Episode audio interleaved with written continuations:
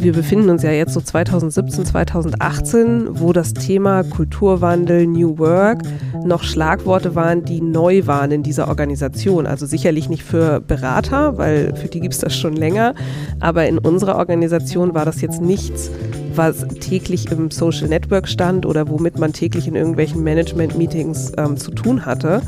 Ähm, und da habe ich mich einfach super viel mit beschäftigt. Und dieses Wissen wollte ich einfach gerne weitergeben. Und da war das für mich auch keine Frage, jetzt zu sagen, habe ich dafür ein Mandat oder darf ich das jetzt? Sondern für mich war klar, jeder Mitarbeitende in diesem Konzern hat ein Mandat, die Firma besser zu machen. Und das war mein Beitrag, die Firma besser zu machen, egal ob das in meiner Stellenbezeichnung steht oder nicht. Ja,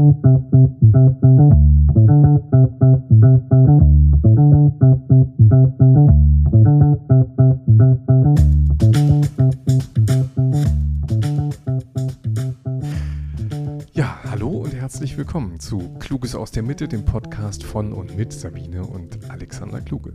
In unserem Podcast treffen wir Menschen, die Veränderungen in Unternehmen angestoßen haben, ohne Auftrag, mit mehr oder weniger Erfolg und wir sprechen darüber, was es braucht, um mit Initiativen aus der Mitte Neues zu bewirken. Und wir treffen Menschen, die über Graswurzelinitiativen gemeinsam mit uns nachdenken.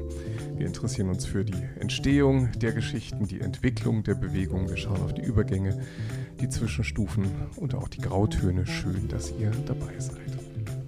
Wir sind heute zu Gast in Hamburg, eine Stadt, die wir sehr schätzen, bei Siemens und äh, treffen Therese Kollel und Mathis Schulz, beide, wie wir gelernt haben, ähm, echte Siemens-Urgesteine. Also ich finde, wenn man länger als zehn Jahre dabei ist, dann ist man schon irgendwie, äh, gehört man quasi zum Establishment, aber was wir auch gelernt haben, ihr gehört nicht unbedingt zu dem üblichen Establishment, sondern ihr seid zwei Menschen, die etwas bewegt haben, die gesagt haben, also wir wollen uns mit dem Status quo eigentlich nicht abfinden, sondern ähm, ihr wolltet von innen heraus was verändern und daher sprechen wir heute über die Culture Hacker. Aber bevor wir über die Culture Hacker reden, wäre es, glaube ich, gut, wenn ihr einfach mal so sagt, Mensch, wo kommt ihr her und wie seid ihr eigentlich die geworden, die ihr so seid, Therese? Ja, hallo von meiner Seite und äh, vielen Dank. Ähm, ich bin Therese Kollel. Ich bin seit 13 Jahren ähm, bei Siemens, beziehungsweise jetzt Siemens Energy. Wir haben uns ja letztes Jahr ausgegliedert und ähm, habe noch nie einen anderen Arbeitgeber gehabt. Ich habe quasi mit Siemens äh, dual studiert, damals in Berlin, habe dann verschiedene Stationen durchlaufen, auch verschiedene Abteilungen gesehen, war auch mal zwei Jahre im Ausland in Dänemark bei Siemens Windpower und seit 2017 bin ich zurück in Deutschland. Okay, also immer, immer Siemens Luft geschnuppert. Ja. Korrekt. Mhm. Wie ist denn das bei dir, Mathis? Ja, seid gegrüßt erstmal. Freut mich, hier zu sein. Ähm, das, was Therese sagte, da wird mir auch immer mal wieder bewusst, wie ähnlich wir uns sind. Ich habe nämlich auch mit dem dualen Studium hier angefangen. Stolze zwölf Jahre jetzt bei Siemens, jetzt mittlerweile Siemens Energy. Und ja, bin an sich immer noch happy hier. An sich immer noch happy, ja. Das ist gut, ja. Aber ihr habt auf jeden Fall und das haben wir ja, dadurch haben wir euch kennengelernt. Gab es ja irgendein Bauchgefühl, was euch dazu getrieben hat, ihr könntet eigentlich noch ein bisschen mehr happy werden? Also es gab, hat euch ja etwas zusammengeführt, ein Veränderungswille, ähm, der, ja, der dazu geführt hat, dass ihr euch gefunden habt und gesagt habt, Mensch, also ein bisschen, bisschen schlauer könnten wir uns hier auch organisieren. Wie ist es eigentlich dazu gekommen? Und wann war das eigentlich, Therese? Ähm, ich glaube, es war 2017, mhm. ähm, als ich nach Hamburg gekommen bin und ähm, ich war quasi neu in dieser Organisation, ähm, kannte eigentlich keinen und habe ganz viele Gespräche geführt, um auch herauszufinden, wie funktioniert die Organisation, ähm, wie funktioniert sie auch zwischenmenschlich und ähm, habe da festgestellt, dass hier ganz viele tolle Menschen arbeiten, die ganz viel Energie und ganz viel Passion mitbringen für das, was sie hier machen, die sich aber auch ein bisschen entweder selber gängeln in dem, was sie machen, oder sich gegängelt fühlen. Ähm, und das hat bei mir ausgelöst, dass ich gedacht habe, dieses Potenzial und diese Energie, die da schlummert, die möchte ich gerne wecken. Und ja, so habe ich Gespräche mit ganz bestimmten Leuten geführt und da gehörte unter anderem Mattes dazu. Und wir haben schnell gemerkt, dass wir irgendwie auf einer Wellenlänge sind und dass wir die gleiche Idee haben. Ja, und so sind dann irgendwann in einem späteren Verfahren die Culture Hacker geboren. Jetzt hast du ja gerade erzählt, Therese, dass du aus dem Ausland gekommen bist, aus Dänemark, und wir haben äh, die ein oder andere dänische Erfahrung gemacht, wo Organisation ganz anders gelebt wird, wo unserem Gefühl nach, aber das ist vielleicht nur eine Außenperspektive, so das Thema zum Beispiel Augenhöhe, ein ganz anderer Ton im Miteinander, eigentlich schon sehr, sehr stark realisiert ist. Das ging so weit, dass äh, wir mal einem dänischen Kunden irgendwie erklären wollten, äh, dass man doch jetzt irgendwie Augenhöhe und Partizipation irgendwie einführen müsste. Und der sagte, ich verstehe euer Problem überhaupt nicht, ja. Also äh, bei uns gibt's das nicht. Und äh, da vielleicht nochmal die, äh, der, der Blick auch zu dir hin. Ist das so? Ich meine, Du sagtest gerade gängeln, sich selber gängeln, gegängelt werden. Also alle sind vielleicht auch so ein bisschen im Laufschritt Schritt unterwegs. Ist das eine Beobachtung, die du in Dänemark zum Beispiel nicht so gemacht hattest?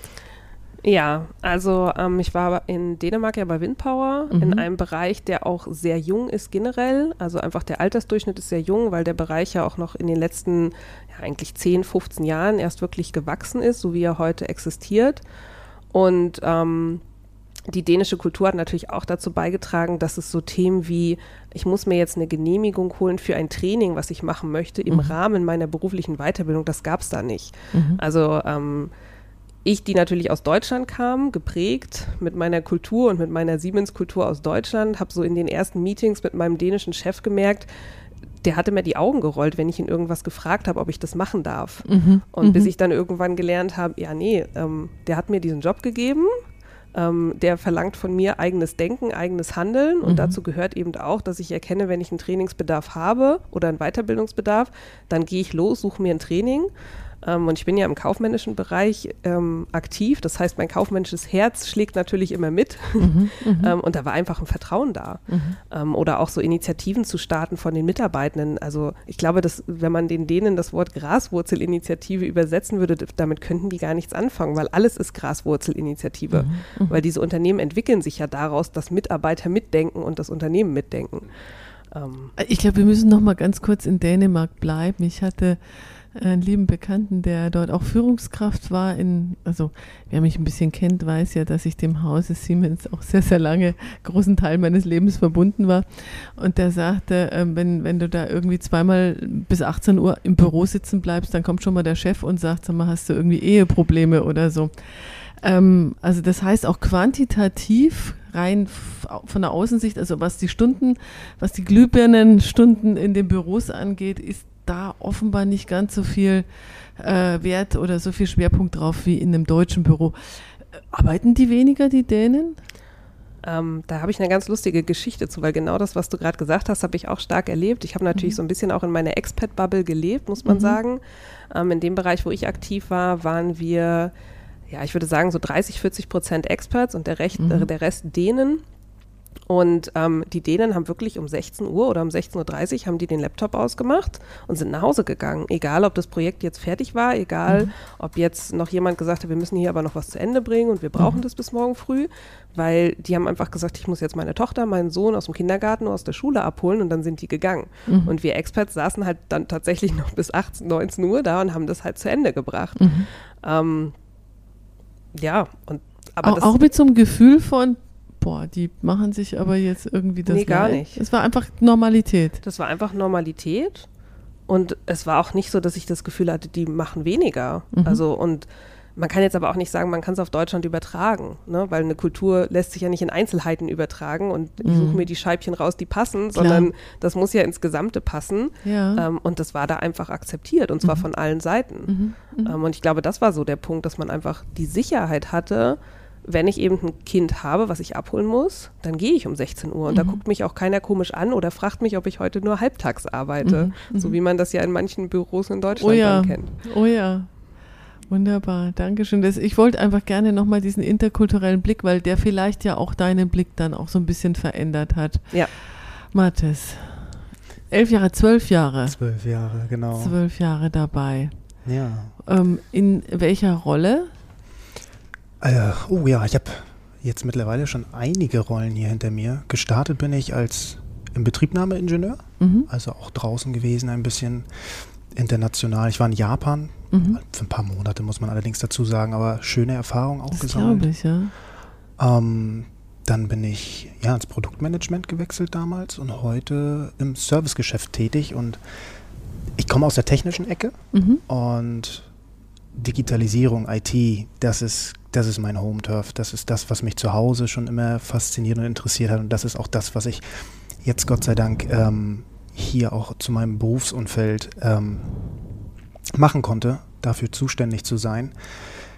Und das war auch der Kickstart damals für mich, muss ich sagen, bei dem Kulturwandel bei unseren Culture Hackers, als Therese und ich uns kennengelernt hat, hatten, da war das für mich eher das Bedürfnis, die Tools, die wir Mhm. haben, diesen Digital Mhm. Workplace zu innovieren oder zumindest überhaupt zu nutzen, Mhm. Mhm. effizienter zu werden, weil man hat Mhm. über die Jahre dann schon mitgekriegt, ähm, an der einen oder anderen Stelle könnte es ein bisschen besser laufen Ja, und wir haben alles dazu, um das stattfinden zu lassen. Wir müssen es nur nutzen. ja. Wir müssen die Leute dafür ja, ertüchtigen, öffnen. Und dann saßen wir, witzigerweise, ich weiß noch ganz genau, wie wir in der Kaffeeküche damals saßen, uns kennengelernt haben, uns genau darüber unterhalten haben. Du mit, sag ich mal, deinem Drive und ich mit meinem, meinem Digital Workplace. Und dann haben wir gesagt, Mensch, das passt so einwandfrei zusammen. Und zack war der Notizzettel raus und wir haben angefangen, Notizen zu schreiben. Oder besser gesagt, Therese. Das, äh, ja, das war, war gigantisch. Und dann ist da, das hat sich aufgebaut über die Jahre. Wahnsinn. Ja. Das gehörte aber nicht zu deinem Aufgabengebiet. Also der Digital Workplace hat dich einfach interessiert, aber das war jetzt nicht etwas, für das du zuständig warst, oder? Nee, gar nicht. Damals Mhm. tatsächlich, zu dem Zeitraum war ich auch noch im Betriebnahmeingenieur. Mhm. Das Mhm. heißt, da hatte ich mit Digitalisierung als Du solches. hast eigentlich mit großen, stinkenden Maschinen zu tun gehabt. Oh ja, mit sehr großen, mit, den, mit den größten stinkenden Maschinen in der Welt, würde ich fast sagen, ja. Ja. Ja, Schiffbau, kann man Mhm. ja einfach mal Mhm. direkt sagen. Super Mhm. spannend, Mhm. super spannende Projekte auf jeden Fall.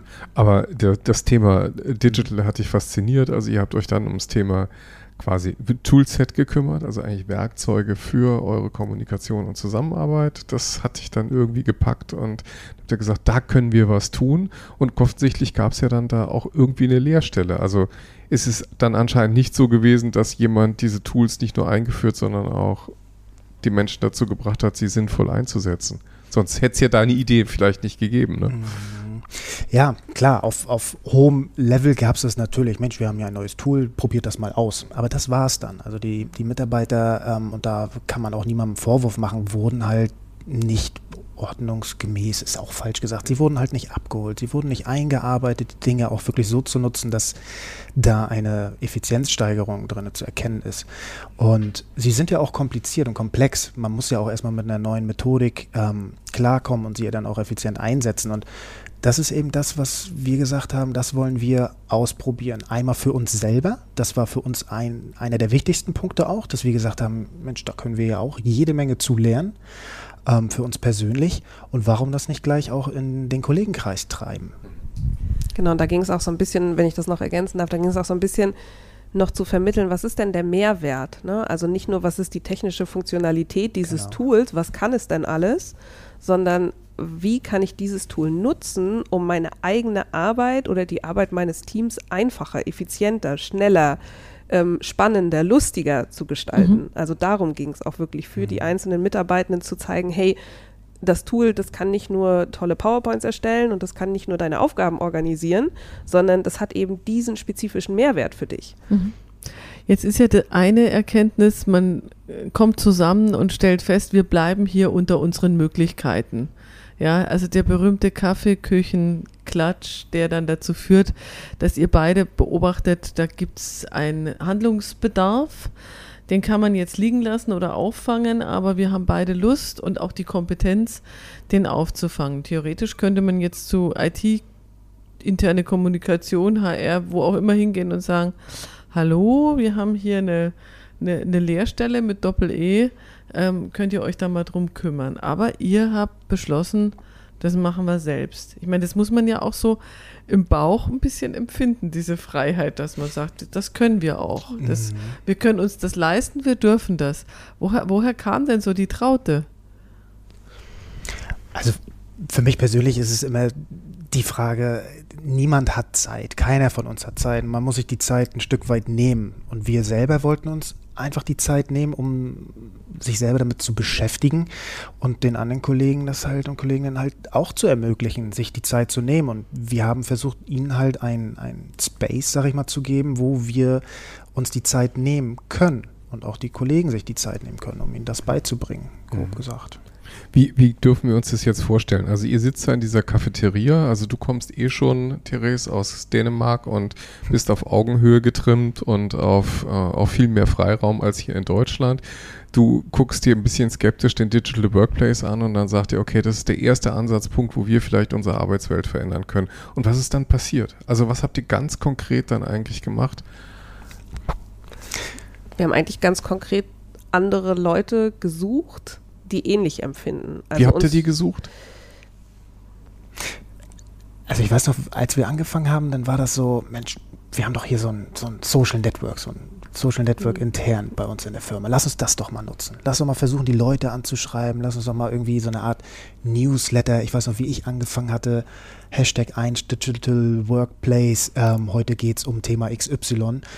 Und so sind Leute auch auf uns aufmerksam mhm. geworden. Und ich glaube, dann kam irgendwann dieser, dieser Punkt, wo wir gesagt haben, ey, das, da ist noch viel mehr. Guck mal, da haben so viele Leute Bock. Lass uns mal überlegen, mhm. wie wir da ansetzen können. Wie können wir das größer gestalten. Ne? Ja, und wir haben uns tatsächlich auch eines sehr klassischen Tools, nämlich der Stakeholder-Analyse, ähm, betätigt und haben tatsächlich einfach geguckt, wo sind denn die Leute in dieser Organisation, also so aus unserem Netzwerk oder mit den Leuten, mit denen wir hier so zusammenarbeiten direkt, wie schätzen wir die denn ein? Also stehen die solchen, ich sag mal, Neuerungen oder auch ähm, anders denken oder mal was anders machen, was challengen, stehen die dem eher positiv gegenüber? Sind die neutral und sagen, hey, wenn das cool ist, schwimme ich mit, wenn nicht, dann, dann lass mich in Ruhe?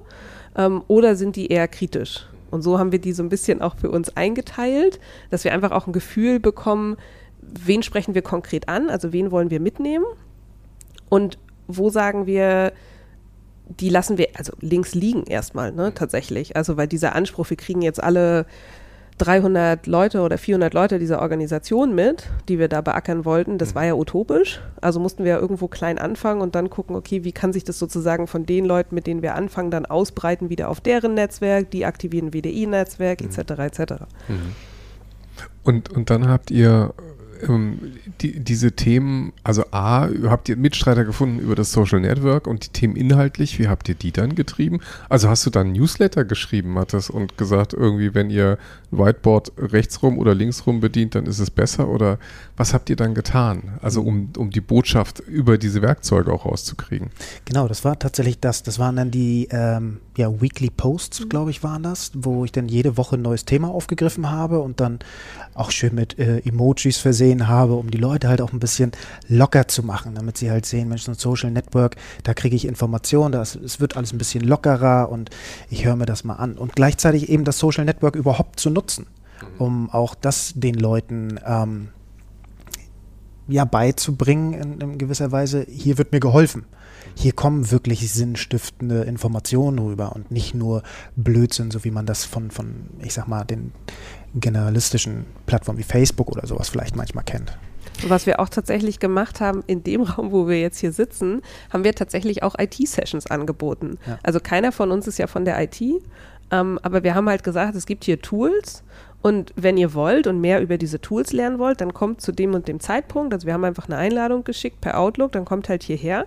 Und dann saßen wir wirklich am Anfang irgendwie 20 Leute und wir mussten das dann zwei, dreimal wiederholen, weil immer noch mehr Leute doch tatsächlich über dieses Tool lernen wollten. Ähm, ja, und in diesen Raum passen gerade mal, ich würde mal sagen, zwölf gut rein. und in Corona-Zeit noch ein paar weniger. Ja. Mhm. Genau, also das war halt wirklich so, dass wir hier saßen und ja, dann saßen hier plötzlich Kollegen, die kannten wir auch selber nicht. Also ne, ich kenne ja auch nicht jeden aus dieser Organisation und die haben gesagt, hier, ich habe die Einladung gesehen, ich finde es gut, ähm, erzähl mal. Und dann hat man sich so ein bisschen als ITler gefühlt, obwohl das überhaupt nicht in der Stellenbezeichnung steht. Aber das ist ja schon ein starker Zuspruch, muss ich jetzt mal ehrlich sagen. Ja. Also wenn sich da 20 und dann nochmal 20 und dann nochmal 20 eigentlich angesprochen fühlen, äh, ja stimmt, das würde mein Leben besser machen, dann ist das ja eigentlich echt schon ein Hebel. Und normalerweise gibt es aber ja in jeder Organisation irgendjemanden, dessen Tellerchen das eigentlich ist. Gibt es den hier auch? Also wo man sagt, du isst aber von meinem Tellerchen oder wie, wie hieß das in diesem Märchen? nee, eigentlich nicht. Also wir hatten nie, also jedenfalls wüsste ich jetzt nicht mehr, nicht, nee. jemanden, der gekommen ist und gesagt hat, ihr dürft es nicht. Also ähm, was wir tatsächlich hatten, war dann eher irgendwann Gerüchte, weil wir sind ja so ein bisschen wie so ein U-Boot geschwommen in dieser Organisation. Es gab dann irgendwann Gerüchte, was macht ihr denn da immer? Ne? Mhm. Ne? Also da treffen sich immer ein paar. Und wir haben uns ja dann immer in einer kleinen Gruppe getroffen, also entweder Mathis und ich oder mit den anderen, die dann so ganz langsam dazu kamen. Und dann gab es halt so Gerüchte. So, ne? Und dann gab es auch ein paar negative Gerüchte, also die uns dann auch tatsächlich ein bisschen schaden konnten. So nach dem Motto, ähm, ja, jetzt kannst du an dem Meeting nicht teilnehmen, musst du dich wieder mit den Culture Hackern treffen und Kaffee trinken. Also das ging dann auch so ein bisschen in eine negative Richtung. Also ihr wart da schon die Culture Hacker, ja? Das war dann schon klar, ja.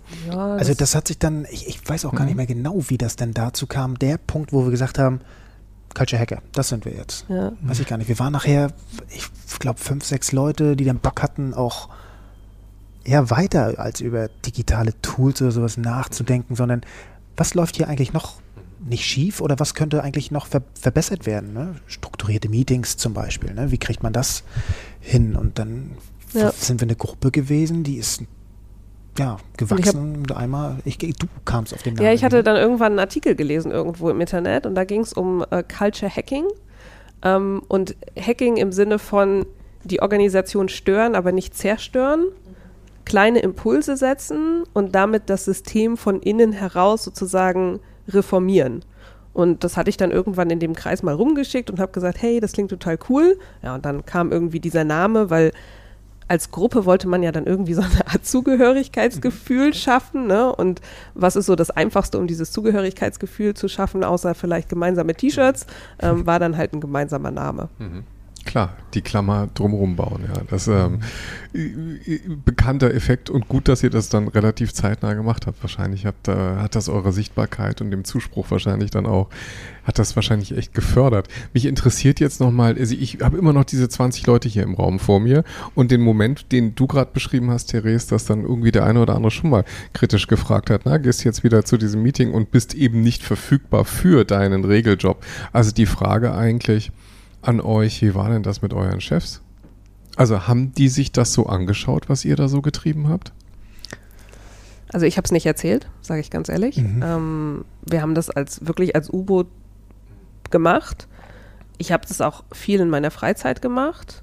Also ich habe mich viel noch nach der Arbeit hingesetzt und wir befinden uns ja jetzt so 2017, 2018, wo das Thema Kulturwandel, New Work noch Schlagworte waren, die neu waren in dieser Organisation. Also sicherlich nicht für Berater, weil für die gibt es das schon länger, aber in unserer Organisation war das jetzt nichts, was täglich im Social Network stand oder womit man ja. täglich in irgendwelchen Management-Meetings ähm, zu tun hatte.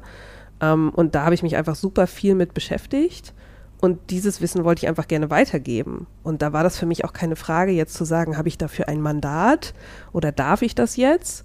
Sondern für mich war klar, jeder Mitarbeitende in diesem Konzern hat ein Mandat, die Firma besser zu machen. Und das war mein Beitrag, die Firma besser zu machen, egal ob das in meiner Stellenbezeichnung steht oder nicht. Hm, das heißt wirklich, wir haben das als U-Boot gefahren, haben das nicht groß an die Glocke gehangen, und, also bewusst. Aber wie Thierry schon sagt, ja, wir haben etwas für die Firma beigetragen. Ich meine, wir wollen die Leute um uns herum effizienter machen, besser gestalten, Netzwerken, einfach die Kommunikation aufbauen. Ich meine, wir sind ja auch strukturell riesengroß und auch in, in, in dem Dunstkreis, in dem wir unterwegs waren, gibt es viele Hierarchien, viele organisatorische Abteilungen und so weiter. Und da kannten sich teilweise hier in einem Flur die Kollegen nicht miteinander. Und das haben wir aufgebrochen. Ganz einfach. Und da kommt, also da haben wir uns dann auch gedacht, da, wenn, wenn da jemand was gegen haben sollte, dann, tja, weiß ich auch nicht.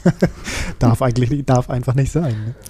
Dann waren jetzt am Anfang dieses sehr handfesten, also sagen wir mal, Social Networking Sessions oder halt, äh, kann man eigentlich auch sagen, Kompetenzaufbau, wo auch wirklich keiner was dagegen sagen kann. Ähm, und dann habt ihr gesagt, aber dann gab es noch das und das, was wir dann irgendwann auch nochmal angepackt haben. So, gerade habt ihr nochmal so gestreift, ja, Meetings auch besser machen. Äh, wie ging es denn dann weiter? Genau, ich glaube, über die Meetings kannst du ganz gut erzählen, weil ihr habt das ja am Ende auch aufgegriffen, dann in euren, mhm. tatsächlich in der Abteilung, mhm. also raus aus der Graswurzelinitiative, richtig in die mhm. Organisation auch gebracht.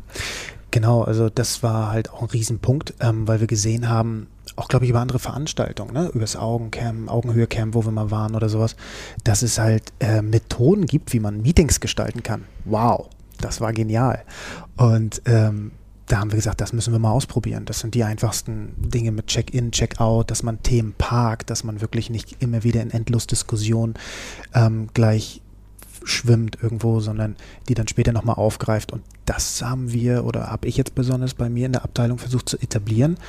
Hat auch ein paar Runden gedauert, würde ich sagen. Und das lebt bis heute noch. Und das ist halt eine, eine schöne Sache. Und das war auch dann nachher spätestens der Moment, wo wir das offizieller gemacht haben, wo wir dann auch gesagt haben, die Culture Hackers sind jetzt nicht nur noch im Untergrund, sondern das Bewusstsein der Leute ist da, dass es uns gibt. Also können wir jetzt auch nach außen hin auftreten, ohne dass wir aber gesagt haben, Mensch, wir wollen jetzt hier die Abteilung darstellen oder die, die Gruppe darstellen, die euch das Leben verbessert. Mhm. Nur, dass wir dann quasi offiziell ja, vorhanden waren sozusagen. Ja. Ne?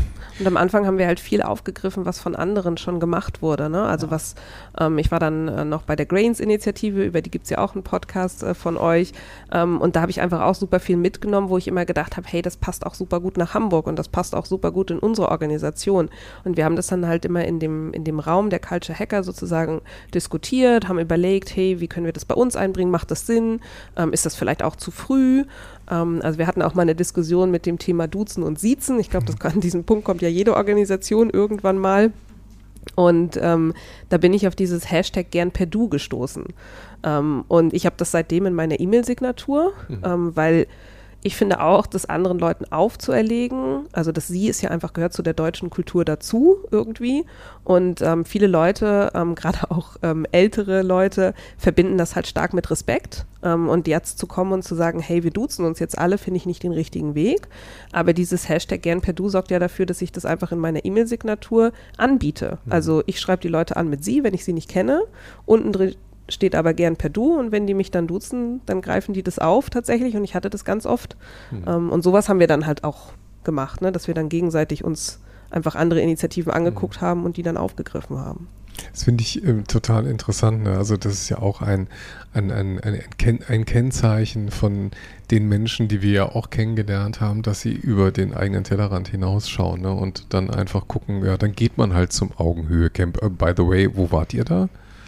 Ähm, also ich war mit Therese zusammen, wir waren in Hamburg, aber du mhm. warst nochmal bei. Genau, ich war bei dem Großen in Berlin, ähm, bei dem Siemens Augenhöhe Camp natürlich. Ja. ähm, ja. Genau, das war zum Beispiel auch was, was ich privat gemacht habe. Ne? Mhm. Also dafür habe ich mir wirklich einen Tag freigenommen. Ich habe alles mhm. selber bezahlt. Ich habe da mhm. ähm, quasi, da hat äh, ja, Siemens mhm. nichts eingeworfen, sondern weil ich einfach gesagt habe, hey, das ist so eine coole Veranstaltung. Mhm. Ähm, und ich muss dahin mhm. ähm, und dann noch von Siemens organisiert, also allein dieses eigene Netzwerk erweitern mhm. innerhalb von Siemens, also zu gucken, was machen die anderen mhm. und dann natürlich auch die ganzen externen. Und ich kam da so ähm, beseelt irgendwie wieder und mit so viel Motivation. Ich weiß noch, ein Kollege war auch mit ähm, von den Culture Hackern und wir auf, dem, auf der Zugfahrt zurück abends von Berlin nach Hamburg, da hatten wir schon, ich weiß nicht wie viele DIN A4-Seiten mit Ideen beschrieben, weil wir gesagt haben, hier gibt es, das ist einfach so ein krasses Potenzial, was das bietet. Mhm. Ähm, und da waren so viele tolle Ideen. Ähm, ich glaube, wir haben die Leute ein bisschen überrannt, als wir wieder zurück nach Hamburg kamen. Ähm, aber dieser Spirit, der sollte einfach nicht verloren gehen. Mhm toll. Also ich meine, das spürt man ja jetzt noch, wenn du es erzählst. Also ich glaube, ähm, das, ist, das ist auch ein, ein, Punkt, wenn wir gefragt werden, wir werden ja dann auch ab und zu gefragt, wie machst du das und ähm, wie machst du das mit der, mit der Arbeitszeit und wie machst du das mit solchen Veranstaltungen und jetzt sagst du halt oft total selbstverständlich, klar habe ich das außerhalb der Arbeitszeit gemacht, klar bin ich da auch auf eigene Kosten aufs Augenhöhe-Camp gefahren. Ich meine, das ist natürlich schade, dass man nicht sagen kann, der Arbeitgeber finanziert mir das auch noch, aber wenn ich wirklich dafür brenne, dann gehe ich halt irgendwie diese diese Extrameile und ich glaube, es ist auch, ist hier nichts leichter, als sich heute im Internet darüber zu informieren, wie machen es andere. Ja? Also die, die Initiative Grains, ich weiß nicht, wie, die, ihr habt euch wahrscheinlich dann auch getroffen über Siemens Netzwerk. Mhm. Ähm, die, das Thema gerne per Du ist auch überall rumgegangen, haben wir auch einen sehr netten Podcast mit dem Oliver Herbert von Daimler gemacht, der da diese, die, die gerne per Du Erfolgsgeschichte bei Daimler erzählt.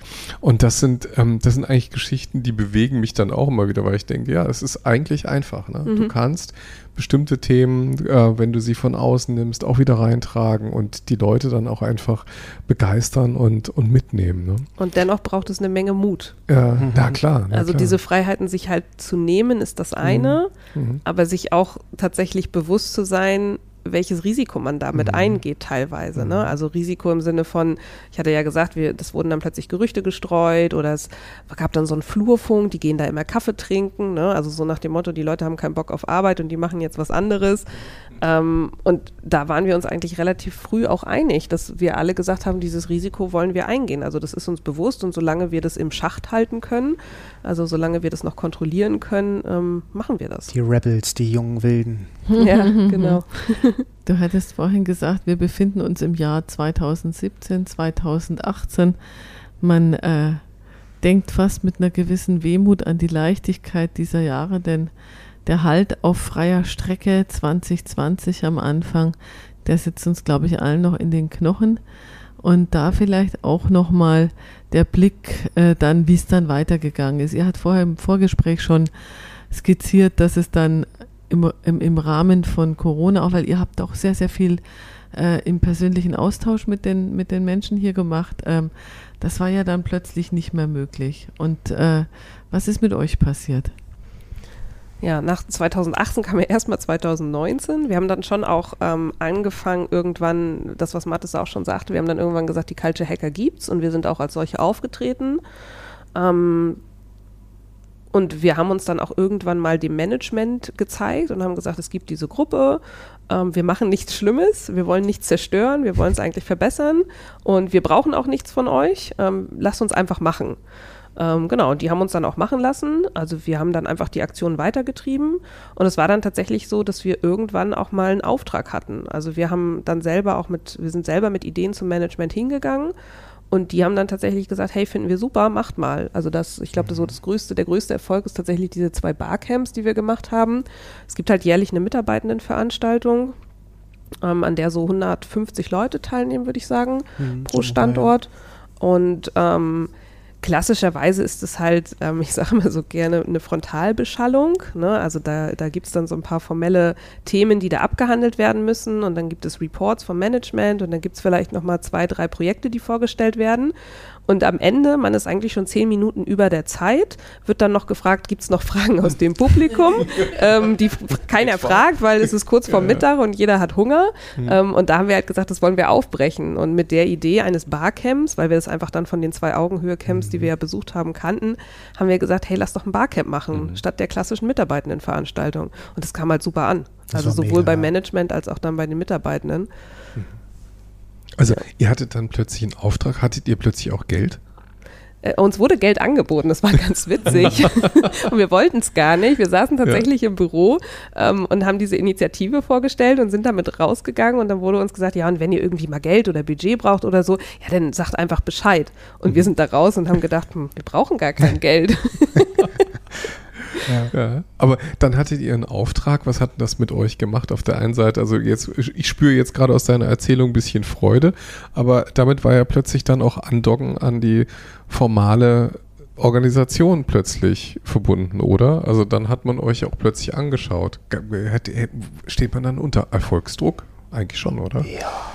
Total. Also gerade wenn man Jahr für Jahr diese Frontalbeschallung gewohnt ist, wie werden die Mitarbeitenden das dann überhaupt aufnehmen, wenn wir jetzt mit einmal so was ganz Fancy-mäßiges wie ein Barcamp gestalten, wo man ja dann auch noch ein bisschen selbst tätig werden muss oder so.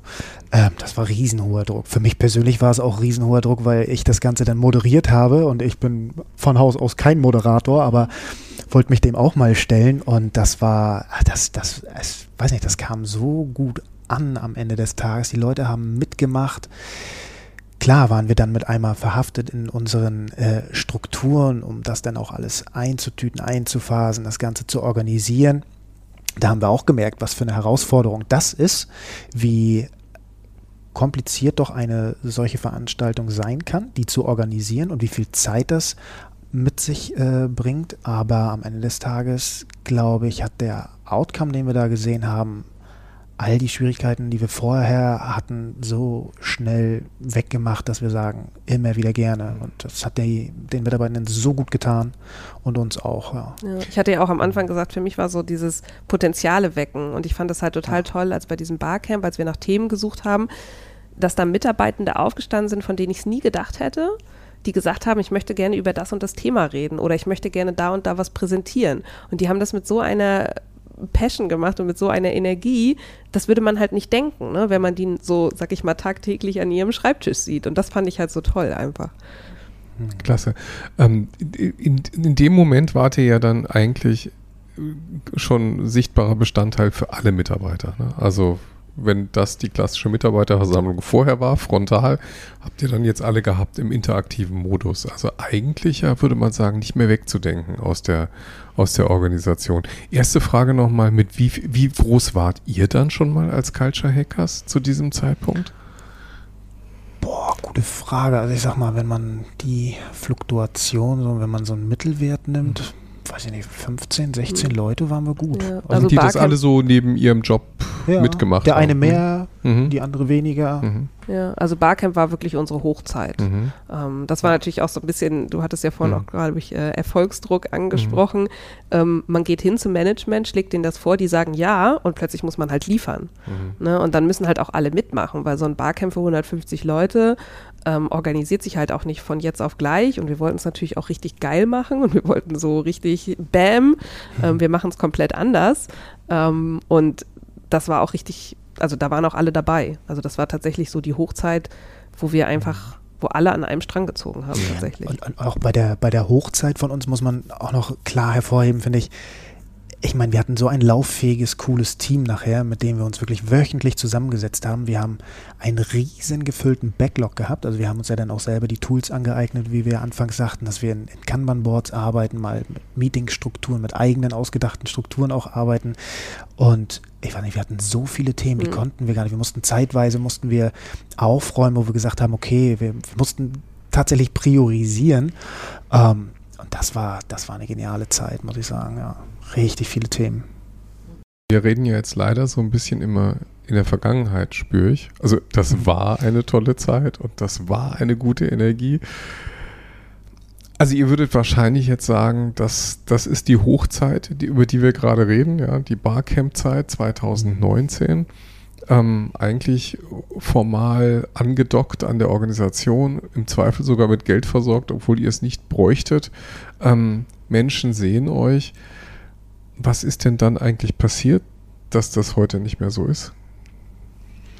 Ja, einerseits kam Corona dann im März 2020. Ähm, wir haben die Meetings bis dahin hauptsächlich in Person abgehalten, hier am Standort. Ähm, wir hatten dann auch noch Kollegen und Kolleginnen von anderen Standorten, die waren dann immer zugeschaltet, aber die meisten waren schon hier in Hamburg und ähm, diese Energie floss dann halt nicht mehr über virtuelle Meetings. Ne? Also wir haben dann natürlich uns trotzdem noch weiter getroffen, regelmäßig in unseren in unserer Meetingstruktur, aber man merkte einfach schon, die Leute bewegt auch gerade was ganz anderes, als eine Organisation zu bewegen. Also die hatten mhm. einfach plötzlich gerade die Kolleginnen und Kollegen mit Kindern zu Hause, ne, wo es dann auch plötzlich hieß, die Schulen machen zu. Also die standen vor ganz anderen Herausforderungen. Ähm, ja, als jetzt zu sagen, hey, ich bringe jetzt Freizeit ein, um eine Organisation, in der ich arbeite, irgendwie voranzubringen. Also das war sicherlich ein Grund. Und der zweite Grund war einfach, glaube ich, wirklich, dass wir diesen Schwung nicht geschafft haben, dauerhaft tatsächlich in Bewegung zu halten. Also, dass wir es nicht geschafft haben, dass jeder diese Passion, die Mattes und ich und sicherlich noch eine Handvoll andere empfunden haben, auf die, auf die restliche Organisation zu übertragen. Also diese, ja, dieses Movement tatsächlich zu schaffen, das sich ausbreitet. Mhm. Das haben wir, diesen Tipping Point haben wir nicht hingekriegt. Vielleicht habt ihr dann aber auch nicht genügend, also ihr habt vielleicht nicht genügend Zeit gehabt, ne? wenn man jetzt überlegt, ihr habt, wie viele Barcamps gemacht? Zwei habt ihr gemacht? Zwei in 2019, dann kam 2020 Corona und ihr habt es nicht vermocht, dass diese Begeisterung digital irgendwie rüberzubringen, was glaube ich kein Wunder ist. Also ich kann die Gründe absolut gut verstehen. Dann habt ihr vielleicht einfach nicht genügend Zeit gehabt, Wurzeln zu schlagen, ja, dass ihr noch breiter und verfestigter in der Organisation seid. Und was euch natürlich nicht daran hindern müsste, ist dann wieder, wenn mal irgendwie andere Zeiten kommen, es wieder zu versuchen. Aber ich finde, ähm, der, der Schwung, also der, der Schwung, den ihr so berichtet, der hat ja schon alle erfasst. Und jetzt würde mich natürlich interessieren in dieser 2019er Stimmung, in der ihr, ähm, in der ihr wirklich extrem sichtbar wart und das Thema Kulturwandel quasi ja ihr wart. Also offensichtlich, also, oder gab es noch eine andere Kulturwandelinitiative? Oder könnte man fast sagen, ihr seid der Kulturwandel hm. gewesen? Also ganz ehrlich, ich meine, das ging nachher so weit. Ich glaube, der, der, der maximale Punkt, den wir erreicht hatten, waren, dass wir hier bei der Mitarbeiterveranstaltung des Standortes bei der Betriebsratsversammlung gesprochen haben und gesagt haben, hey, hier sind Leute, die was verändern wollen. Und hier sind ja auch noch ganz andere Mitarbeitende im Hause, die sich vernetzen und voneinander lernen können, dass wir sagen, dass wir die auch miteinander verbinden wollen. Und, und hier habt ihr einen Platz, ein Space, in der das ermöglicht. Mhm. Also ich glaube, das war, und da frage ich mich heute auch oder jetzt, wenn ich darüber nachdenke, ob das manchmal schon zu viel war, was wir dann mit einmal wollten, dass man, dass man einfach Zeit, dass es Zeit braucht mhm. und, und die Zeit ja eben durch Corona jetzt ja auch einen einschneidenden Moment hatte. Ähm, ja, dass das so nicht richtig funktioniert hat. Ich meine, es gibt nachhaltig Personen, die auch heute noch sehr, sehr stark mit dabei sind. Da kann da sind wir richtig happy drüber. Tolle Personen, die auch Bock haben und die auch immer noch froh sind darüber, was erreicht wurde. Ähm, aber ja, dass diese Welle. Ich musste vorhin dran denken, als ihr erzählt habt, wenn eine Organisation ein neues Gebäude bezieht, also speziell, wenn das andere Facilities sind, als man halt gewohnt ist, irgendwie Einzelbüros oder so zwei Büros, plötzlich hast du irgendwie einen modernen Space mit verschiedenen Begegnungsstätten und Flächen. Ähm, dann gibt es tatsächlich wenn die das schlau machen, einen Change Manager, der den Leuten hilft, anderthalb, zwei Jahre lang, also eine temporäre Aufgabe, kannte ich so von Siemens, von unserem Flexible Office in München, kenne ich zum Beispiel so von Axel Springer jetzt, äh, jemand, der den Leuten wirklich auch hilft, in diesem neuen Raum physisch irgendwie klarzukommen. Und der ist, der macht in der Zeit nichts anderes. Und als ihr das vorhin erzählt habt, wir haben die Geschichte, dass Menschen sich eigentlich selbst auf die Fahne schreiben, wir unterstützen unsere Kollegen, sich in diesem Raum der digitalen, komplexen Arbeitswelt besser zurechtzufinden, jetzt gar nicht unbedingt physisch. Ähm, das hören wir ja ganz oft und dass wir, ähm, dass man das aber so nebenbei macht, weil man sich halt irgendwie berufen fühlt oder auf einer Mission ist. Und ich habe gerade, also mir hat gerade ein bisschen das Herz wehgetan, weil eigentlich natürlich Organisationen Menschen brauchen, die eigentlich wie ihr, und zwar mit Schirmscham und Melone, mit Erlaubnis, ja, mit dem Raum auch für euch selber eigentlich diese Aufgabe macht. Und das ist natürlich immer ein bisschen haarig, wenn das so nebenbei geht, weil dann kommen die Gerüchte und dann kommen auch die Konflikte, weil man, oder der eigene Zeitkonflikt und so weiter und so fort. Und ich fand es gerade so ein bisschen schade, dass man dann doch eigentlich mit einer sehr, sehr guten Mission eigentlich aber zerrieben wird, äh, zwischen den ähm, Verantwortungen, die man ja eigentlich auch von seinem Hauptjob her hat. Und eigentlich wäre es so wichtig und so notwendig, eigentlich diese Agents zu haben, die da vorweggehen und die eigentlich nichts anderes machen als das, was ihr da gemacht habt. Also habe ich jetzt gerade so äh, ein bisschen auch bedauert, dass es diese Agents offenbar jetzt nicht nur hier nicht gibt, sondern in kaum einer Organisation oder die Scouts, die äh, solche Dinge eben vorantreiben und dann übrigens auch demonstrieren, dass es erlaubt und gewollt und gewünscht ist, weil die Graswurzelinitiative ist ja immer so ein bisschen, mhm. ein bisschen auch im Schattenreich angesiedelt. Hätte jemand von euch beiden sich vorstellen können, so hauptamtlicher äh, Change Scout zu sein, äh, sein zu können? Also wäre wär das äh, nochmal eine Alternative gewesen? So, ich will das eigentlich gerne Fulltime machen. Hören wir nämlich auch ganz oft in diesen Gesprächen.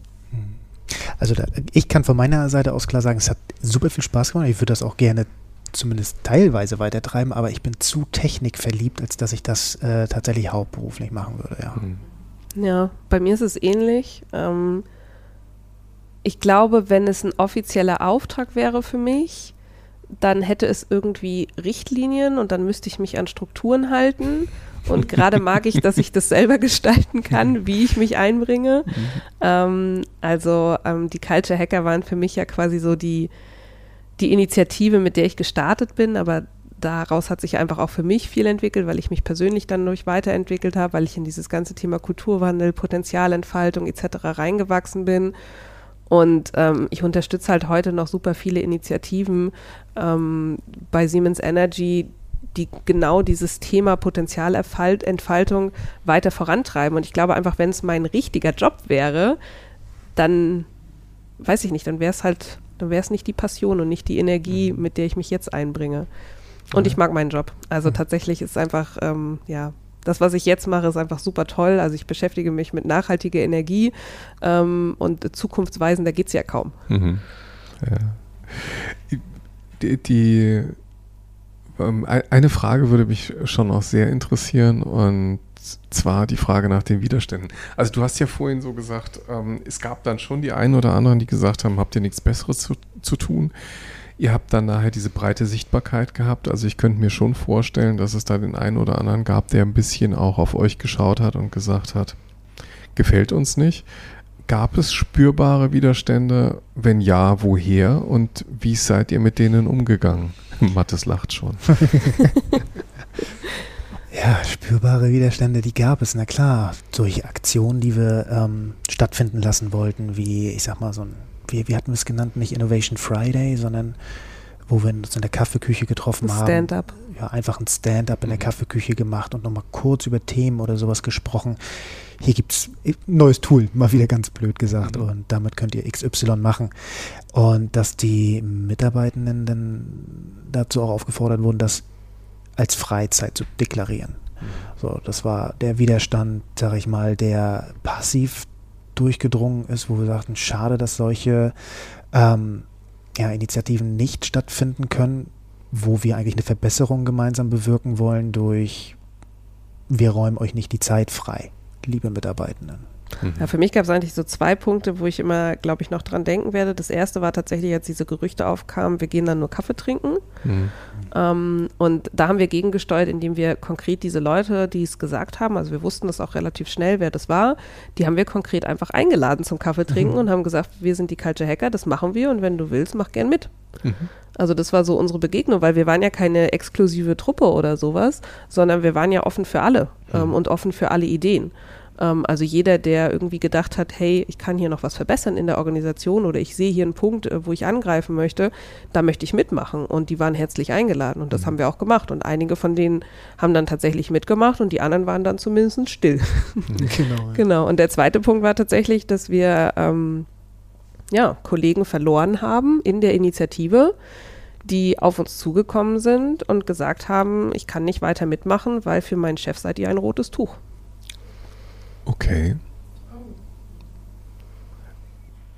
Und dann sind die raus. Ja, dann, dann sind, sind, die freiwillig gegangen, also ja. Mhm. freiwillig gezwungen worden zu gehen, ja. Kann ich aber auch verstehen, weil wenn ich in einer Organisation bin, wo ich ja irgendwie noch einen beruflichen Weg vor mir habe, ähm, egal wie der aussehen mag, und ich beschäftige mich mit einer Initiative, die mir kein Geld bringt mhm. und die ich hauptsächlich auch in meiner Freizeit treibe, dann muss ich natürlich abwägen. Mhm. Ne? Und ähm, die Abwägung der Kollegen kann ich absolut verstehen, mhm. die das gemacht haben.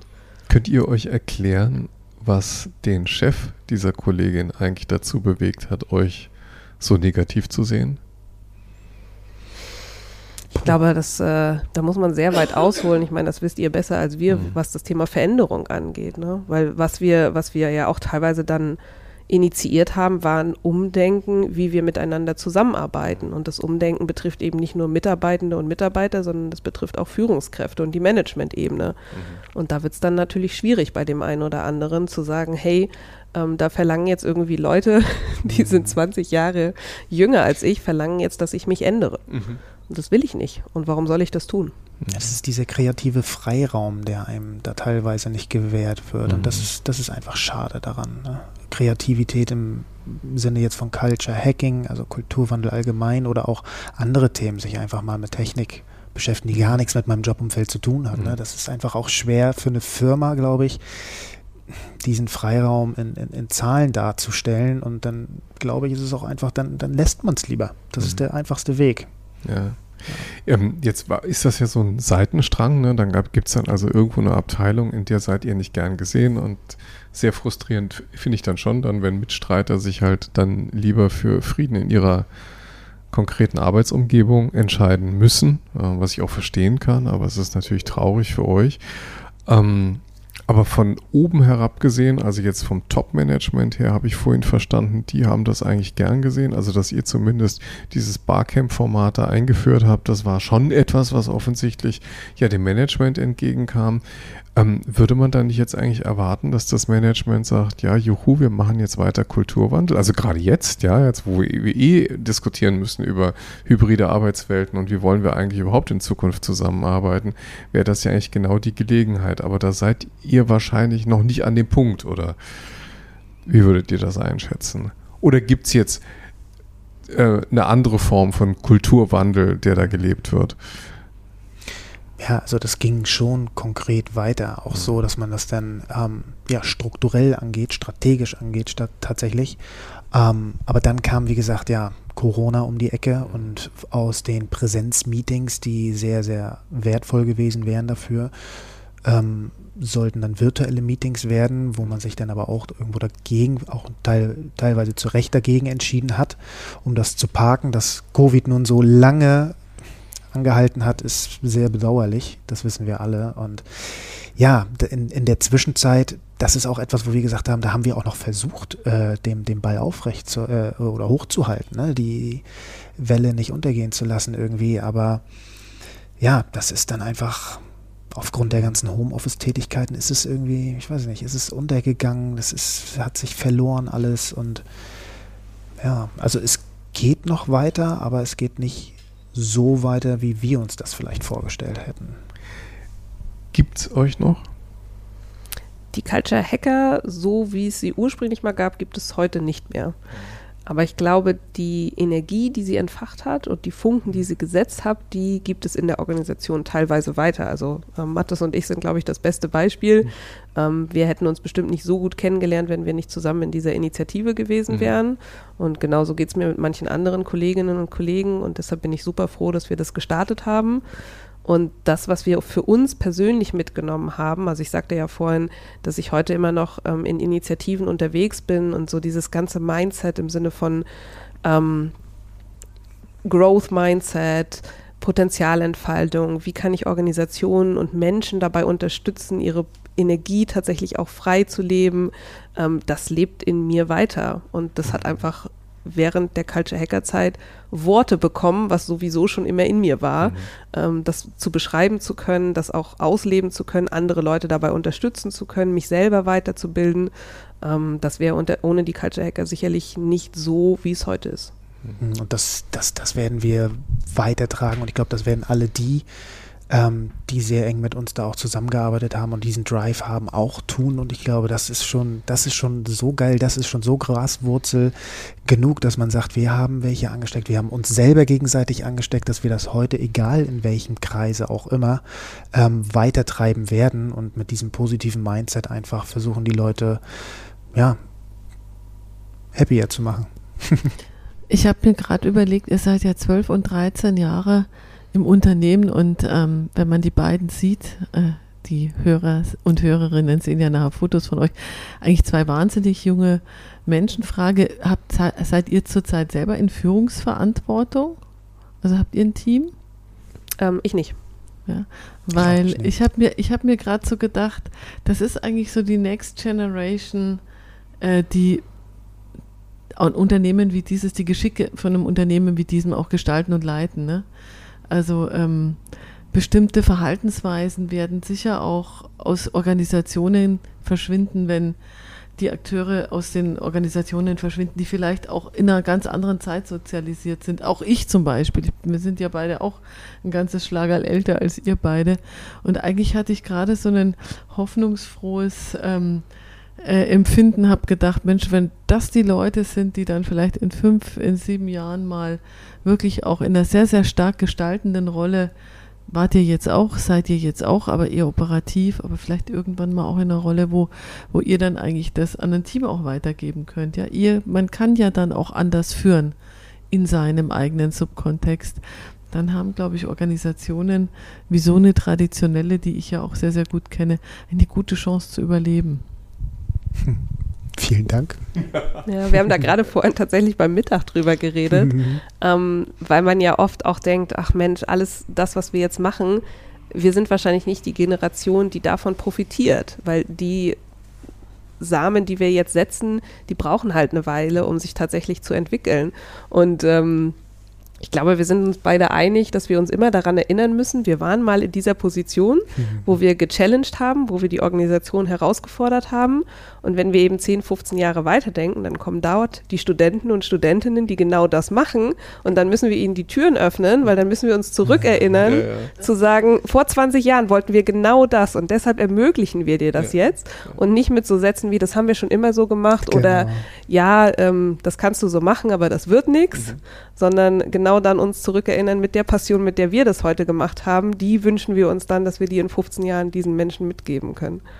Das wäre jetzt genau die Frage, die wir euch gerne stellen würden. Ihr trefft jetzt diese Menschen, die in 15 Jahren euch challengen werden. Was gebt ihr denen denn eigentlich mit? Also, wenn jemand eine Initiative, wie ihr das gemacht habt, starten wollen würde, was sind eure Erkenntnisse? Was sind eure Tipps für diese Menschen, die dann nachher diesen Freiraum nutzen wollen? Ich glaube, das sind so die, diese allgemeinen Dinge, die man hoch und runter hört, die, die ich auch extrem gelernt habe, erst als Culture Hacker, sag ich mal, Fehlerkultur zu leben.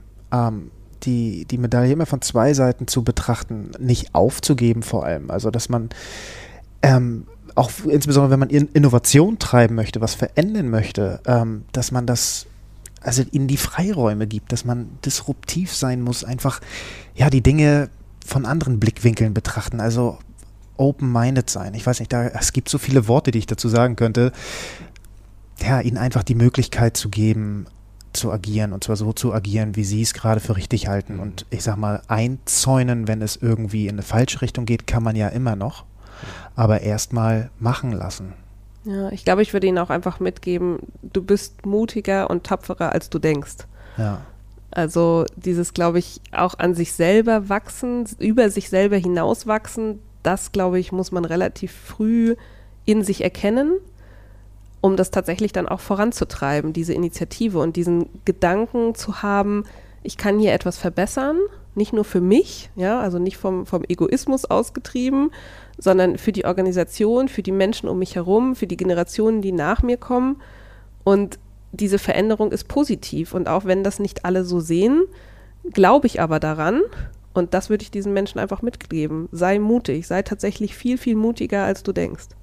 Genau, das, das, das, was du gerade sagst, das ist auch nochmal ein super wichtiger Punkt. Das, was wir ja auch schwer erlernen mussten überhaupt, dass nicht alle das gleiche denken, was, was wir wollen, dass es immer Negativdenker gibt. Aber es gibt eben auch die Positivdenker und es gibt die Leute in der Mitte. Und konzentriere dich auf die Leute, ja, die am Ende des Tages Bock haben. Und das ist, denke ich mal, das wird sich, das wird immer halten, dieser Leitsatz am Ende des Tages. Wir bedanken uns jetzt im Namen derjenigen, die euch challengen werden. in 15 Jahren.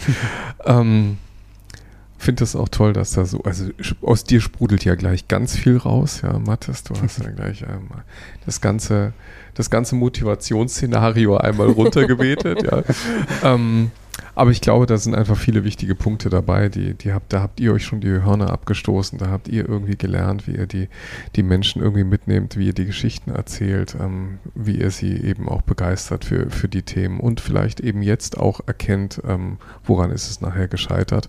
Aber dennoch mit dieser positiven Perspektive da rauszugehen, da erinnert ihr uns natürlich jetzt auch an das Gespräch mit den Grains, die ja ganz ähnlich das Fazit auch hatten. Wir, es gibt uns als Grains nicht mehr, aber wir haben irgendwie für uns irgendwie entdeckt, wir können etwas bewegen. Aus jedem Einzelnen heraus ist dann auch wieder irgendeine Initiative entstanden, die ihr fördert. Und das äh, spüren wir ja bei euch auch. Ich ähm, bedanke mich ganz herzlich, dass wir hier sein durften, dass wir einen Einblick bekommen haben in die, in die Culture Hackers es war uns eine große Freude. Danke, dass ihr die Geschichte geteilt habt. Ja, und ähm, für uns heißt es dann, wir verabschieden uns von den lieben Hörern, wünschen allen ein großes Hörvergnügen, hoffen, dass ihr auch den Podcast weiterempfehlt. Ähm, es gibt noch so viele Geschichten, die dazu erzählen wären. Und äh, die werden wir natürlich auch wieder erzählen, wenn es dann heißt. Kluges aus der Mitte. Danke ihr beiden, dass wir hier sein durften. Wir freuen uns. Vielen, Vielen Dank. Dank.